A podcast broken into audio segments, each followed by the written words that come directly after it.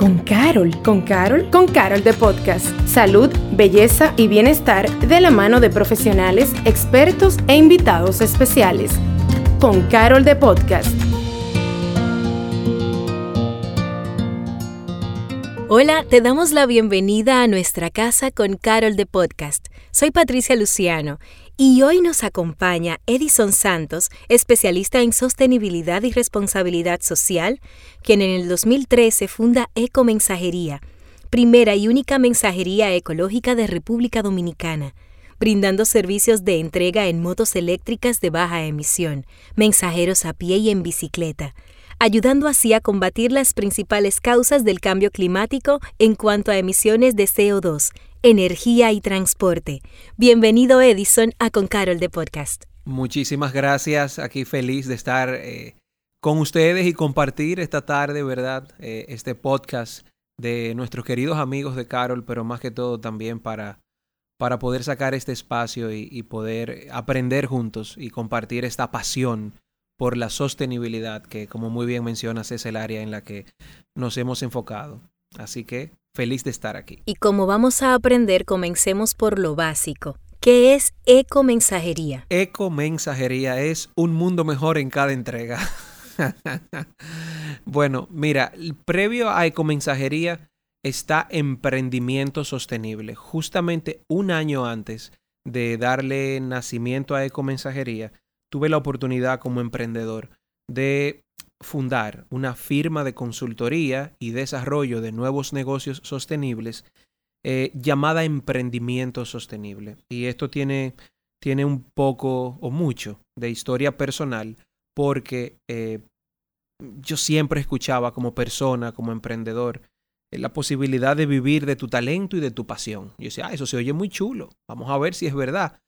Y definí que mi pasión es el emprendimiento y mi talento es la sostenibilidad. Y terminando una maestría en desarrollo sostenible en España en el año 2009, pues se me ocurrió esta idea de poder comenzar a hablar de un nuevo tipo de emprendimiento que fuera llamado emprendimiento sostenible, por algo muy básico.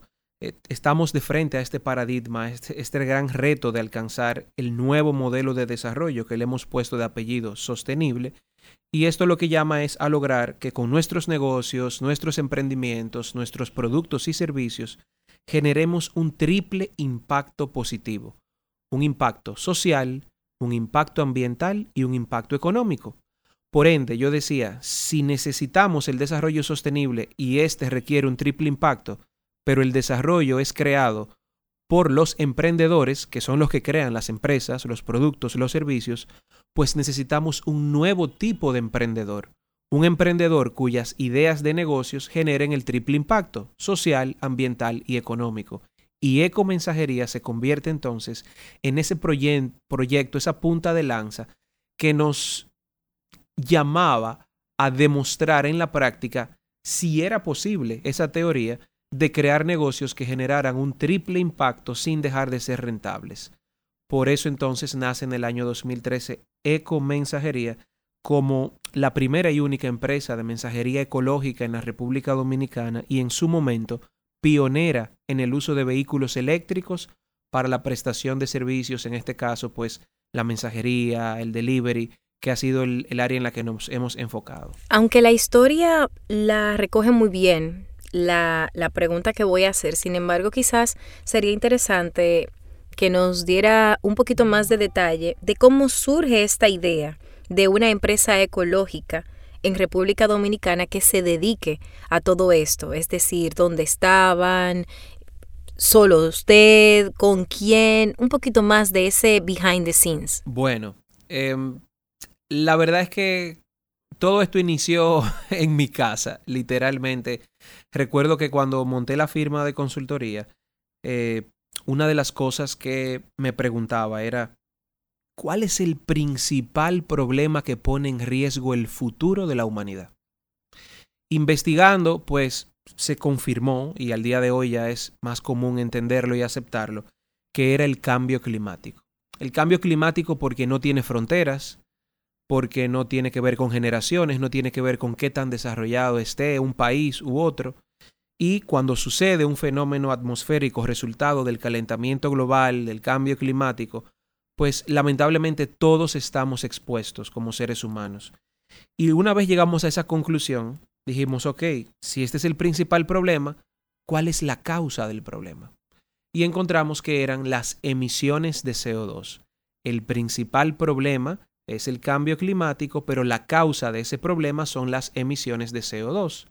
Cuando fuimos más adentro, investigamos y cuáles son las causas de las emisiones de CO2 y encontramos dos sectores claves, la energía y el transporte. Por ende, comenzamos a pensar cómo podíamos crear una idea de negocios que solucionara o mejorara o generara un impacto positivo en la reducción de emisiones a nivel del transporte y en la reducción de emisiones a nivel de energía. Y de ahí entonces hubo un primer intento fallido, previo, que se llamó el Eco Concho.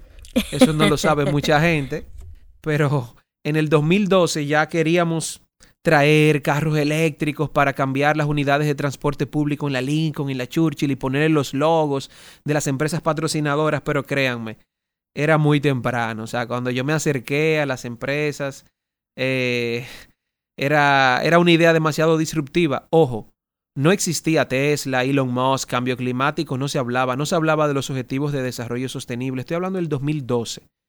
Pero yo creo que ahí, ahí entra mucho de la persona, del emprendedor, de tu cultura. Yo vengo de una familia tradicional. Cuando digo tradicional es porque eh, me hablaron de principios, de valores, de creer en Dios, de hacer las cosas bien, de servir a la sociedad. Y entiendo que eso me marcó mucho. Por ende, eh, creo que lo que desemboca que yo termine dedicándome a desarrollar negocios sostenibles o, como también les llamo, negocios con propósito o como técnicamente le llamo, emprendimientos sostenibles, tienen mucho de encontrar ideas que me permitan servir a la sociedad desde mi rol profesional o como emprendedor. Por ende, esa actitud de servir hizo que más que ver el ecoconcho como un fracaso, fuera la base que permitió evolucionar a una idea donde sí pudiéramos asegurar un servicio eh, con el mismo enfoque de utilizar transporte y energía de manera responsable. Por ende, Ecomensajería es la segunda versión de un primer intento de crear un negocio para impactar de manera positiva la lucha contra el cambio climático. O sea que podemos decir que Eco Concho fue como el MVP de mensajería, ¿verdad? Así es, así es. O sea, fue como ese primer eh, ese primer intento para probar el mercado, para entender por dónde iba la cosa. Entonces, ya que hemos escuchado como un poco de esa historia, sin embargo, sería bueno saber partiendo de que ya había una consultoría y había una serie de procesos que podían haber sido quizás un poco más simples a la hora de generar impacto, ¿cuáles fueron esos factores que incidieron en esa decisión final para crear este innovador concepto que es lo que tenemos hoy ya creado como mensajería ecoamigable pionero en República Dominicana? Bueno, yo te diría dos versiones. Está la versión técnica y está la versión eh, profesional real. La versión, o bueno, te, voy a poner, la, versión técnica y la versión humana. La versión técnica es similar a la que te comentaba, o sea, es cierto que al día de hoy las dos principales fuentes de emisiones de CO2 son los sectores de energía y transporte, y encontramos en esta idea de negocio la oportunidad de atacar ambos problemas pero desde un rol que mayormente es el más básico en las estructuras de las organizaciones, el mensajero. La versión personal, y que, si te soy honesto, la descubrí con el tiempo, es que mi padre, mi padre fue mensajero durante más de 20 años de su vida. Y la verdad es que cuando estaba creando el modelo de negocios, yo no pensaba en esa conexión. O sea, yo no estaba creando ecomensajería porque mi papá había sido mensajero. Yo estaba creando ecomensajería por la versión técnica, porque impactaba energía y transporte y yo como consultor en sostenibilidad entendía que era un modelo de negocios que iba a generar un impacto estratégico en la lucha contra el cambio climático.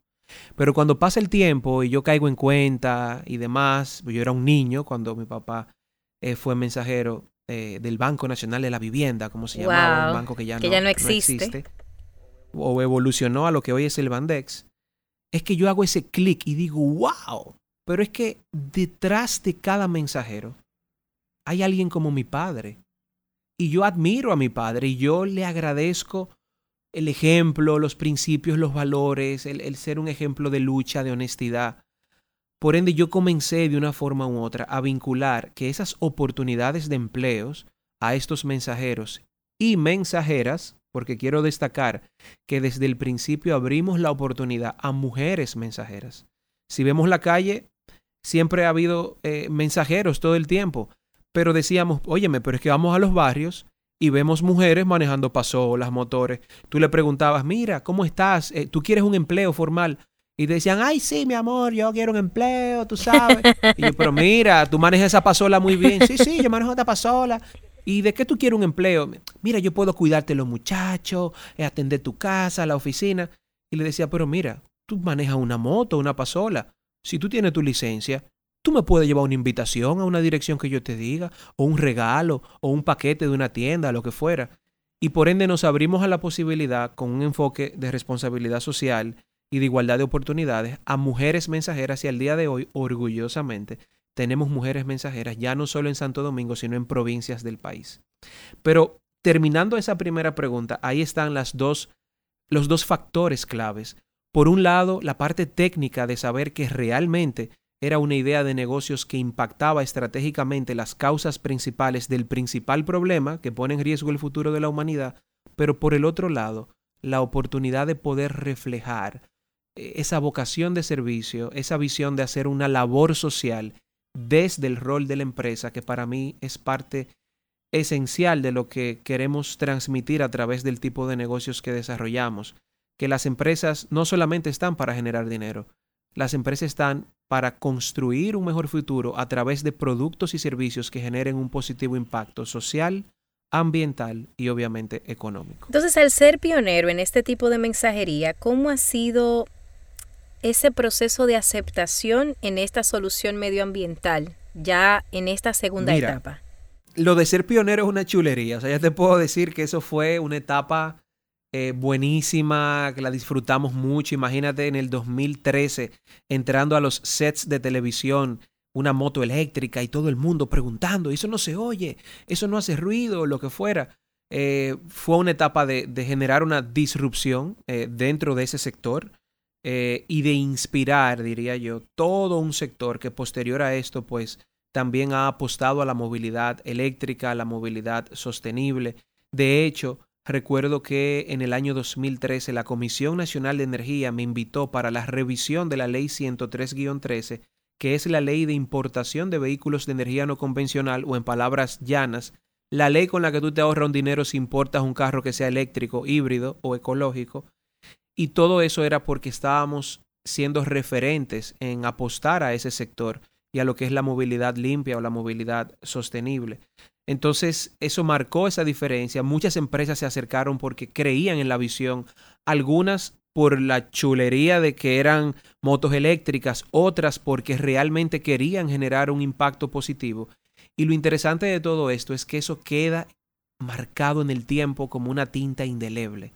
Por siempre, Ecomensajería será la empresa que fue pionera en el uso de vehículos eléctricos para prestar servicios generando empleos en aquellos que más lo necesitan y ayudando a las empresas a darse cuenta de que si el mensajero puede ser sostenible, ¿cuál es la excusa para que el resto de la institución lo sea? Si el que menos gana, si el que menos estudió puede ser sostenible, pues el resto de la empresa o de la organización ya se le eliminan las excusas de también aportar a la construcción de un futuro más sostenible. Bueno, ser pionero es hermoso, pero también viene con un montón de retos que tienen que ver con esa evangelización que hay que hacer cada paso del camino. Entonces, ¿cuál ha sido esa, digamos, cuáles han sido esos retos, los mayores, que se han enfrentado a partir de, de ya poner en práctica y en, y en funcionamiento este proyecto que, da, que, que tiene un trasfondo tan importante? Wow, mira, esa pregunta tiene muchas aristas. ¿Por qué? Porque han sido muchos retos.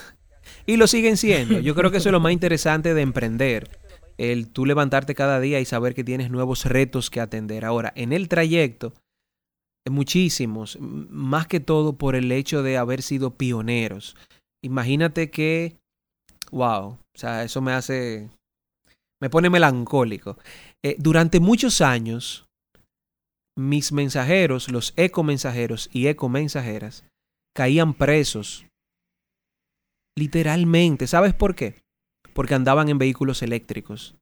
¿Y sabes por qué? Porque la ley dominicana no contemplaba la emisión de placas eh, o matrículas para este tipo de vehículos porque no eran de combustión. Por ende, eh, vamos a decir que aduanas me decía, mira, eh, este vehículo es eléctrico, como no tiene motor, entonces no lleva placa. Y la DGI me decía, perfecto, no, no lleva placa, no lleva matrícula, esto entrará como una bicicleta. Pues entonces, cuando andábamos en la calle sin placas, nos decía la policía, ¿y dónde está la placa? Y le decíamos, bueno, es que es eléctrico, esto, mire, no usa muffler, no, no tiene gasolina. Eh, ah, no, pues montenlo. si no me enseña la placa, usted va preso. Entonces le decíamos, pero es que es que no lleva placa, mire, no soy yo que lo digo, eso lo dice la DGI, lo dice aduanas. Imagínate años de destacamento en destacamento, explicándole a los tenientes, comando, mire, eche para acá afuera. Eh, usted ve esta moto, no tiene mofle. ah, pero es una novedad, préndala. Ah, eso no se oye. Y después que me ganaba la confianza, tener que decirle, mire, me tienen preso ahí adentro un muchacho, una muchacha. Pero es que no es culpa de ellos ni nuestro, es que la, todavía las organizaciones eh, gubernamentales no emiten documentos de, del que usted quiere, tipo placa, tipo matrícula. Y tuvimos nosotros que comenzar a impulsar que se reconociera ese tipo de vehículos, que se sacaran eh, placas, matrículas donde se reconociera sin embargo, de paso, te tengo que confesar que para poder quitarme ese problema de encima, yo tuve que comenzar a reportar las motos eléctricas como motos de gasolina. ¿Para qué? Para que me dieran placa y matrícula, para quitarme ese problema. Entonces, yo quisiera que, que quienes nos escuchan se pongan en mi lugar en ese momento un emprendedor tratando de crear un negocio para construir una mejor sociedad, para cuidar el medio ambiente, trayendo una tecnología que al día de hoy es referente mundial. ¿Por qué? Porque el hombre más rico del mundo lo que vende es carros eléctricos. Entonces imagínate nosotros trayendo eh, vehículos eléctricos al 2013 a nuestro país, la oportunidad de hacernos pioneros, de evolucionar y que resultado de tú querer innovar sea tú caer preso por desconocimiento o ignorancia de las autoridades, es muy difícil, fue un reto muy grande emocionalmente, operativamente. Pero obviamente, como todo otro proyecto emprendedor, el tema de la inversión, del acceso a capital, un gran reto la parte de la cultura, que las empresas entendieran, aceptaran los mismos choferes, mensajeros que habían trabajado toda su vida en una moto de gasolina, y tú decirle que se monte en una moto que no que no hace brum, que no calibra, que, ¿verdad? Que, que es una cultura totalmente diferente, pues había una resistencia al cambio, como es normal en nosotros como seres humanos. Y poco a poco, con mucha pasión, con mucha determinación, con mucha paciencia y con mucha perseverancia, fuimos superando cada uno de esos retos eh, hasta que al día de hoy pues ya son otro tipo de retos que sí son más eh, suaves, por así decirlo, para poder seguir desarrollando el modelo de negocios y otras ideas de negocios que se han derivado también de la experiencia con ecomensajería.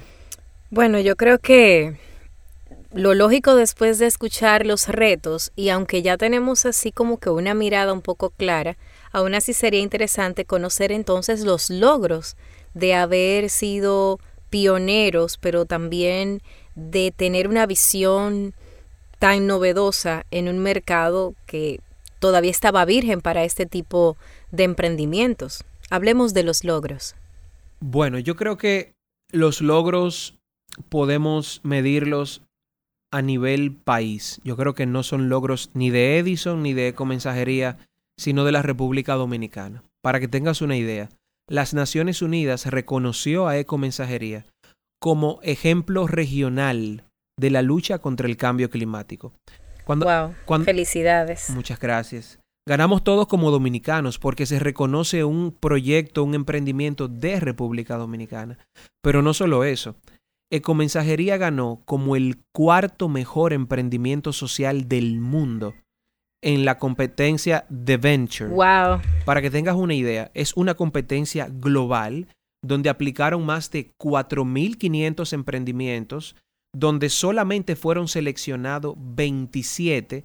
De esos 27, uno por país de 27 países diferentes y luego esos 27 proyectos lo llevaron, nos llevaron a los emprendedores a Oxford University, a todo un proceso de formación y de evaluación y luego le pidieron a esos 27 países que votaran por el mejor emprendimiento. Estamos hablando de que ahí estaba China, Japón, Alemania, Estados Unidos, España, México, Colombia, República Dominicana y yo decía, señores, pero es que eso, no, eso es un abuso. Cuando los chinos voten, eh, una comunidad de China que vote ya son los 10 millones de dominicanos. Pues déjame decirte con mucho orgullo que los 27 países votaron a favor de Ecomensajería y Ecomensajería, o como me gusta decirlo, República Dominicana y el emprendimiento dominicano con propósito, colocó nuestra bandera por encima de China, por encima de Japón, por encima de Alemania, por encima de España, o sea, por encima de Estados Unidos y quedamos en el cuarto lugar a nivel mundial. Te pudiera decir muchísimos otros logros, nos reconocieron como la empresa más innovadora de la República Dominicana por la Fundación Innovati, el World Summit Awards reconoció Mensajería como la mejor innovación social. Sin embargo, yo creo que el principal logro está en el impacto positivo en la vida de cada uno de los ecomensajeros y ecomensajeras que tenemos. Porque el día de hoy nuestra empresa, orgullosamente, en el sector de la mensajería y el delivery, es la empresa que tiene la mejor o el mejor paquete de compensación para un colaborador de ese tipo de empleo. Estamos hablando de personas que pueden estar generando entre 35 mil a 40 mil pesos mensuales con seguro de vida, seguro de salud, con un plan para que sean propietarios de la moto eléctrica, con un incentivo para pagarles mensualmente para que usen la moto eléctrica y sean embajadores de, de, la, de la sostenibilidad en sus comunidades. Con, ahora estamos lanzando lo que va a ser la escuela de, la primera escuela de mensajeros y deliveries de la República Dominicana, con la intención, con Dios delante, de convertir la mensajería y el delivery en una carrera técnica reconocida por Infotep y hacer de nuestros colaboradores profesionales de su labor. Por ende, yo creo que el principal logro es el, impacto positivo en la vida de nuestros colaboradores y a través de ellos, obviamente, pues el impacto que hemos generado en la sociedad. Después de todo lo mencionado, ¿cómo, cómo se ve el desarrollo y evolución desde la perspectiva de ustedes en cuanto a niveles de conciencia de esta cultura de cuidado al medio ambiente en las empresas de nuestro país? Mira, yo pudiera decirte que ha evolucionado de manera positiva. Creo que al día de hoy eh, ya la conciencia de las empresas respecto a la relevancia de su rol en la lucha contra el cambio climático, en la lucha en el cuidado del medio ambiente, en la construcción de un mejor futuro, está más claro. Obviamente ha ayudado muchísimo el nacimiento de los Objetivos para el Desarrollo Sostenible, que son 17 objetivos de los cuales nuestro país y prácticamente el mundo entero forman parte de esta misión hasta el año 2030. Eh, entiendo que también las nuevas generaciones vienen con una conciencia más sensibles respecto al cuidado del medio ambiente y esto hace que no solamente Ecomensajería, sino cualquier otra propuesta de valor que incluya el cuidado del medio ambiente, la mejora de la calidad de vida de la sociedad, pues tiene una aceptación mayor en el mercado nacional e internacional. Así que dentro de esa visión o evolución, eh, pues veo a Ecomensajería obviamente exportándose como servicio a otros países eh, fuera obviamente en la región, eh, en Europa, en Estados Unidos, para poder eh, hablar ya no de exportar solo productos, que es lo que estamos acostumbrados, sino también comenzar a exportar servicios, eh, como es el caso de Comensajería, porque entendemos que la propuesta de valor no se limita a la República Dominicana, sino que es una propuesta de valor que le hace sentido al mundo, a los seres humanos, indistintamente de que sea en cualquier ciudad del mundo. Entonces, entrando en una parte un poquito más técnica, ya hablando de transporte y energía per se, ¿existe algún tipo de incentivos o regulaciones quizás que faciliten la viabilidad o rentabilidad para las empresas ecológicas en República Dominicana? Bueno, mira, puntualmente en la parte de transporte, como, como te comentaba hace un momento, en el 2013 nace la ley 103-13, que es la ley de incentivo a la importación de vehículos de energía no convencional, o en pocas palabras, la ley que te permite descontar el 50% de los impuestos si el vehículo que importas es eléctrico, híbrido o de alguna energía alternativa. Esa ley eh, genera ese beneficio de un 50% menos, pero todavía tiene las oportunidades a nivel gubernamental de implementarse de la forma correcta, porque a veces te reconocen el incentivo y en otras ocasiones no. Eh, por igual eh, pudiera mencionarte que a nivel de inversión internacional, ya las firmas y fondos internacionales incluyen dentro de sus criterios de evaluación de un proyecto para invertir el impacto ambiental que generan. Creo que por igual ya han comenzado a surgir en el mercado nacional herramientas de financiamiento que también toman en cuenta el aspecto ambiental. Si te das cuenta, hay tasas preferenciales para el financiamiento de vehículos eléctricos, para las inversiones en paneles solares o cualquier otra iniciativa que esté vinculada a la sostenibilidad. Por ende, considero que sí, que hay una evolución positiva.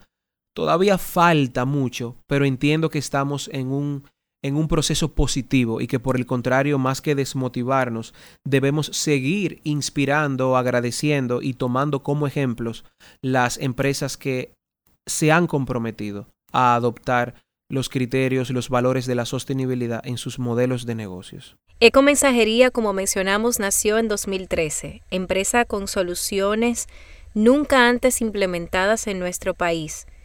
Entonces, en estos nueve años, el crecimiento proyectado ha sido tal cual ustedes habían previsto, han crecido más. ¿Cómo ha sido esto? Bueno, si te soy honesto, como, emprendedor, uno siempre cree que todo va a ser de un día para otro. Eh, tú quieres invertir hoy, el año que viene, ya estar estable y que el negocio crezca y se maneje solo. Realmente no ha sido así. Yo pensaba eh, en el momento de eh, iniciar Ecomensajería que al cabo de un año ya yo iba a tener ese negocio corriendo y que ese iba a ser un primer proyecto del portafolio de negocios que queríamos desarrollar. Y estamos hablando nueve años después. Nueve años, o sea, prácticamente una década que justamente cumple este año, eh, sus diez años o su primera década, la firma de consultoría, Emprendimiento Sostenible, que es la creadora de Ecomensajería. No obstante, sí me atrevo a decir que ha crecido por encima de lo esperado. Y, me, y voy a ser muy bien específico eh, con esto. Yo tuve la oportunidad en el año 2018 de tener un socio, un socio a quien agradeceré eternamente. Lamentablemente ya no está con nosotros. Él era Fernandito Rainieri. Fernandito creyó en el proyecto de comensajería. Compartíamos la visión. Por ende, para él invertir hicimos el caso de negocios proyectando cuál iba a ser el desempeño de la empresa durante los próximos cinco años, o sea, hasta el año 2023. Y orgullosamente te puedo decir que hace más de un año que superamos lo que habíamos planificado que íbamos a lograr en cinco. O sea, el proyecto creció Ecomensajería en tres años más de lo que habíamos pactado que debía crecer en cinco. Y desde ese punto de vista, pues puedo afirmar, gracias a Dios, que sí, que la empresa ha crecido de manera positiva. No obstante, cuando medimos la necesidad del mercado, cuando medimos todavía la oportunidad que existe de transformar la logística de última milla, o como le llamamos el last mile delivery, de todo el sector productivo a nivel nacional, público y privado, sigue siendo una pequeña muestra y por ende entendemos que el reto está en poder lograr un crecimiento que de verdad impacte de manera significativa y transversal todo lo que es la geografía nacional aunque en ese sentido ya estamos, gracias a Dios, en 16 provincias de la República Dominicana. Así que ojalá que en cuestión de dos años estemos ya a nivel nacional completo en cada provincia, generando empleos con propósito y, logrando nuestro eslogan. Y en toda Latinoamérica. Claro, ahí viene la parte de internacionalización, como te decía. Por supuesto, ¿verdad? Entonces, ya que estamos hablando así a futuro, ¿cuáles son esos cambios que como empresa Ecomensajería le gustaría ver en nuestra sociedad con respecto a la responsabilidad social, eh, también directamente, no solo la responsabilidad social a nivel de empresa, sino cada uno de nosotros que tenemos con el planeta y cuáles son esos avances que ya se pueden perfilar desde el punto de vista de ustedes. Bueno, los cambios que me gustaría ver en nuestra sociedad respecto a la responsabilidad social.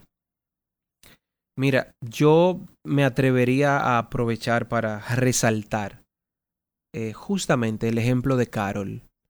Eh, no sé si sabes, eh, quizás en el background check, ¿verdad? Ecomensajería es aliada estratégica de Farmacias Carol eh, trabajando el proceso de tercerización de la mensajería y el delivery. Y es una experiencia que nos ha demostrado que al final del día se trata de valores. Se trata de que las personas que están detrás de las empresas entiendan que hay oportunidades de hacer lo que estamos haciendo, pero generando un impacto positivo. Y, y hemos tenido esta experiencia y nos hemos dado cuenta de que este impacto debería migrar a todos los sectores productivos a nivel nacional. Y no estoy hablando de que solamente de ecomensajería, sino de tomar decisiones que estratégicamente transformen el modelo de negocios para seguir proveyendo el producto o servicio sin poner en riesgo la calidad, pero generando un impacto ambiental positivo y un impacto social positivo. Lo que hemos aprendido es que la construcción de la sostenibilidad viene de la mano de que personas que están detrás de las empresas encuentren esos valores compartidos de la sostenibilidad y se atrevan a implementar proyectos, a darle oportunidad a emprendedores que tengan la pasión, el compromiso de crear productos y servicios que le agreguen valor a sus aliados. Y obviamente que me encantaría ver una República Dominicana donde ya la cultura de la movilidad eléctrica sea eh, mayoritaria, donde la adopción de las energías renovables también migre con más fuerza a la parte de consumo personal, donde nosotros como consumidores nos transformemos en consumidores responsables y que al momento de comprar un producto o un servicio nos preguntemos, ¿qué está haciendo ese proveedor? para cuidar el planeta en el que yo vivo. ¿Por qué tengo yo que premiarlo eligiendo su marca, su producto, su servicio, sin primero preguntarme qué va a padrinar mi dinero? Imagínate que estás en un pasillo de un supermercado, tienes muchos productos similares, vas a elegir uno solo.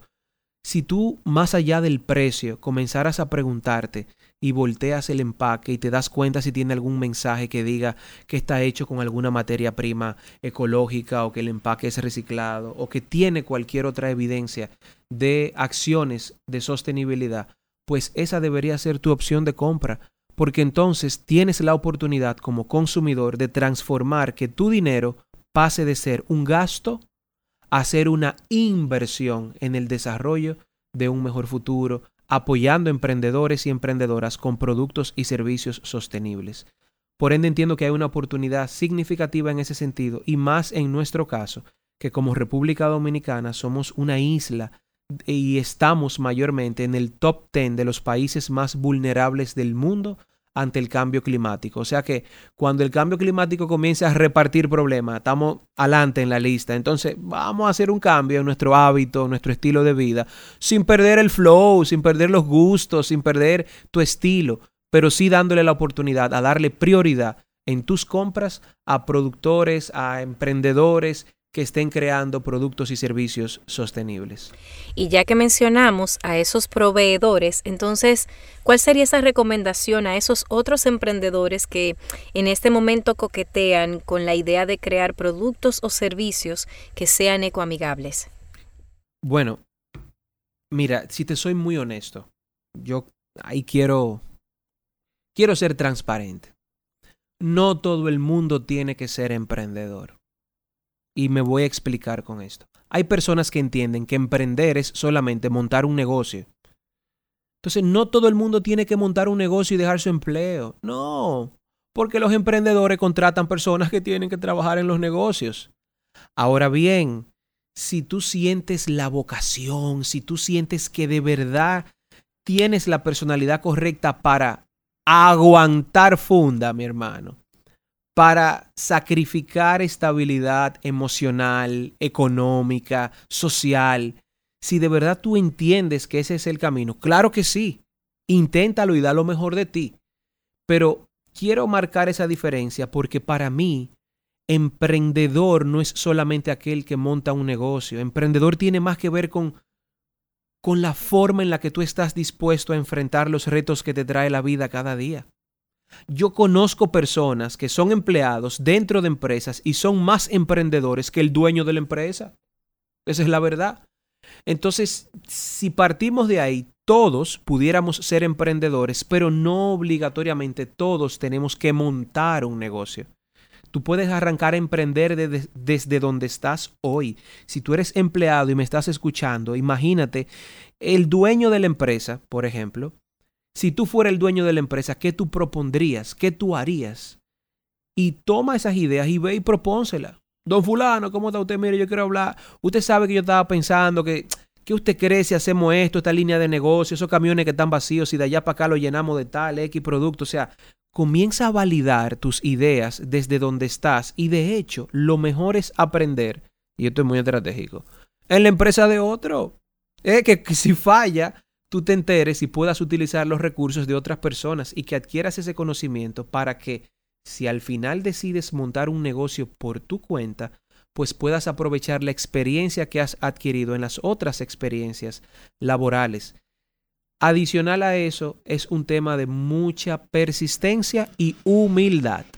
El que quiere emprender porque se está llenando la idea eh, atractiva, sexy, de que el emprendedor independiente, con carro del año, apartamento, ese no es la realidad. Eh, no te lleve de las redes sociales, mi hermano, que eso es mucho prueba y error, producto mínimo viable, hacer lanzamiento para ver si se pega o si no se pega. De hecho, si te compran, que te paguen, si te pagan, que tú reinviertas. O sea, es un proceso que no es de un día para otro. Mucha gente hoy se acercará y dirá, wow, Edison, mire, con mensajería, una empresa con cientos de empleados en más de 16 provincias, eh, lo que fuera, lo que puedan ver quizás materialmente.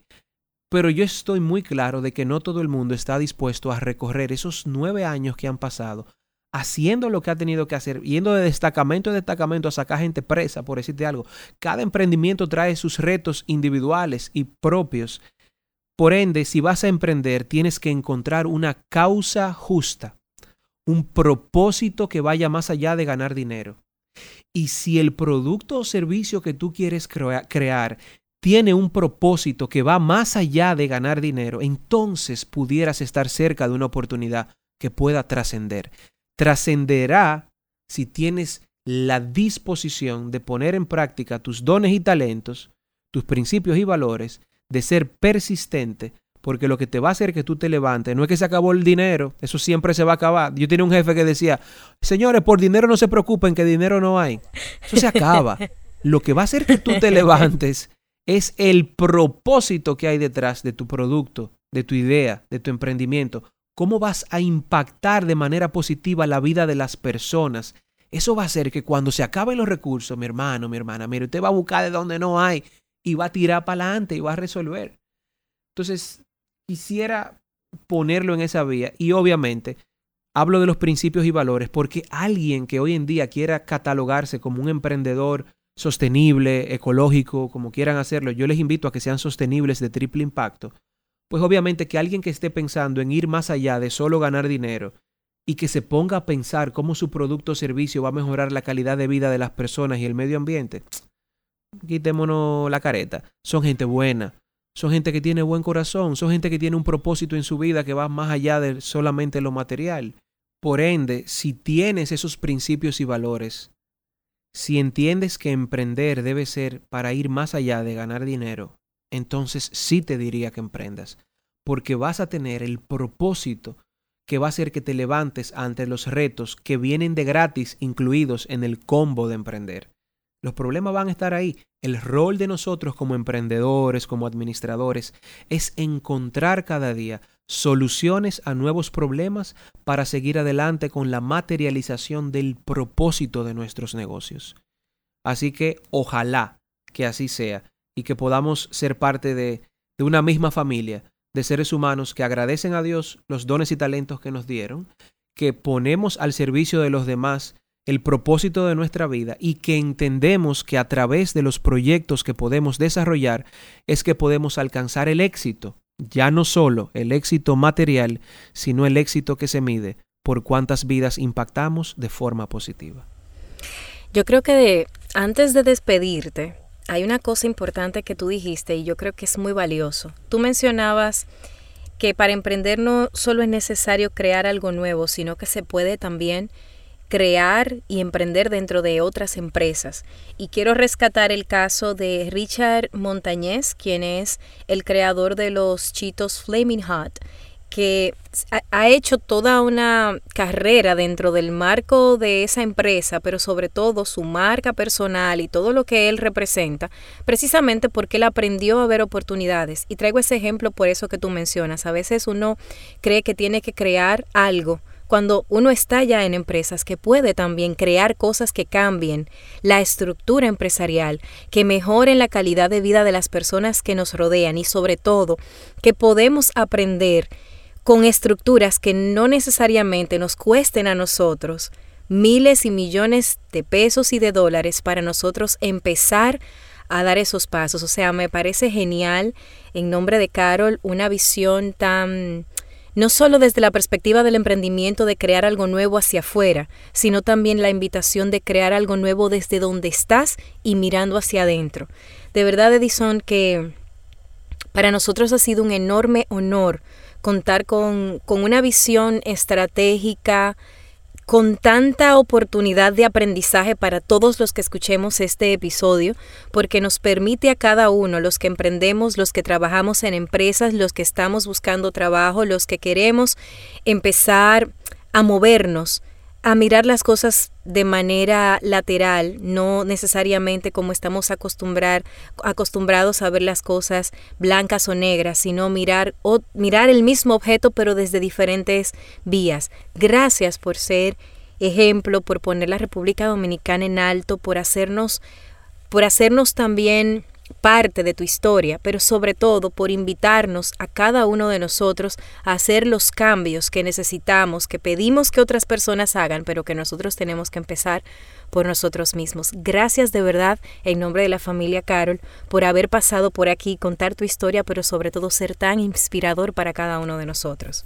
Muchísimas gracias a ustedes por la invitación. Gracias de manera especial a la familia Carol por la oportunidad que también le han dado a Eco Mensajería y a compartir esta visión de crear negocios con propósito y de a través de apoyar emprendedores construir juntos un mejor futuro. Así que un placer para mí. Pues muchísimas gracias una vez más y a ti que nos escuchas, ya sabes que en la próxima entrega que viene también tendremos otro episodio para ti aquí en casita con Carol de Podcast. Gracias por acompañarnos a Con Carol de Podcast. Nos escuchamos en un próximo episodio.